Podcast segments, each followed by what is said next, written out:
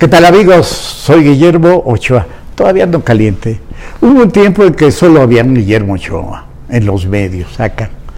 Mi padre no se dedicó a esto y mi hijo era tan pequeño que ni siquiera sabía que era niño. Él se quería motocicleta en serio. Guillermo, ven, le gritaba yo. Y él pateaba el aire como si arrancara una moto imaginaria mientras hacía con la boca brum, brum, brum, brum. Guillermo, que vengas, le volví a gritar. Es que no arranca mi moto, se disculpaba pateando el pedal, brum, brum, brum, brum, brum. Y a veces venía como si cargara su moto y nos poníamos a arreglarla juntos. Luego salí de la televisión, pero mi popularidad y el que diga que no la goza es un mentiroso. Se mantuvo a buena altura. Aún me fiaban los tamales a la vuelta del grupo Asís. Hasta que un día surgió en el fútbol un muchacho guapo, de pelo rizado y que lo hacía bastante bien como portero de fútbol. Se llamaba y se llama Francisco Guillermo Ochoa. Y los cronistas le decían Paco Memo, hasta que uno de ellos, Enrique el perro Bermúdez, le llamó el periodista. Solo que el apodo no pegó.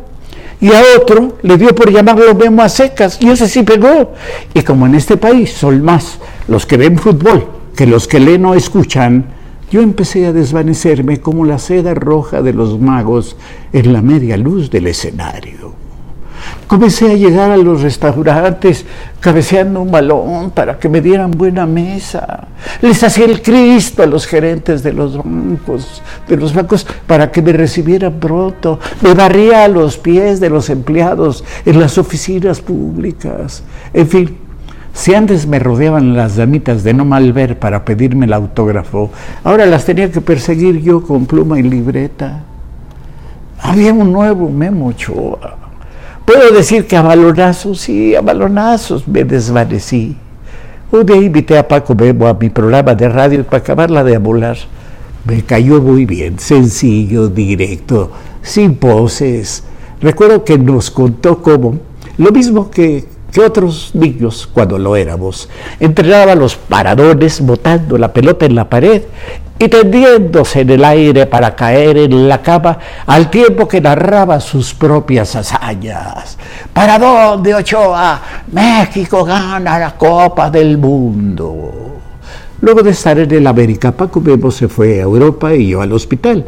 Dos cánceres y dos operaciones de columna, una neumonía, en fin. Dejé la radio, volví a los periódicos, a donde había empezado para bien. Luego volví a la radio y entré a las redes. En cambio, Memo volvió de Sevilla con 80 goles encajados en una temporada detrás de una defensa de troncos. Y en el América creo que lo está haciendo bien. En tanto, mi hijo tan amable, él abrió una, cuenta en Twitter, pero no con mi nombre, no, ese se lo quedó, Guillermo Ochoa. A mí me bautizó como G. Ochoa, la vida va.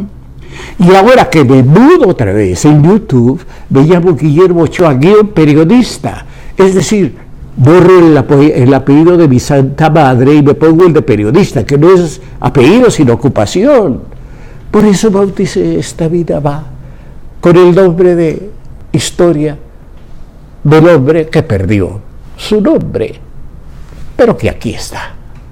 Guillermo Ochoa, guion, periodista, YouTube, ¿sa? ¿sa? ¿sa? En lugar de va, no, va, en lugar de sa, ¿sale? Hecho, estamos.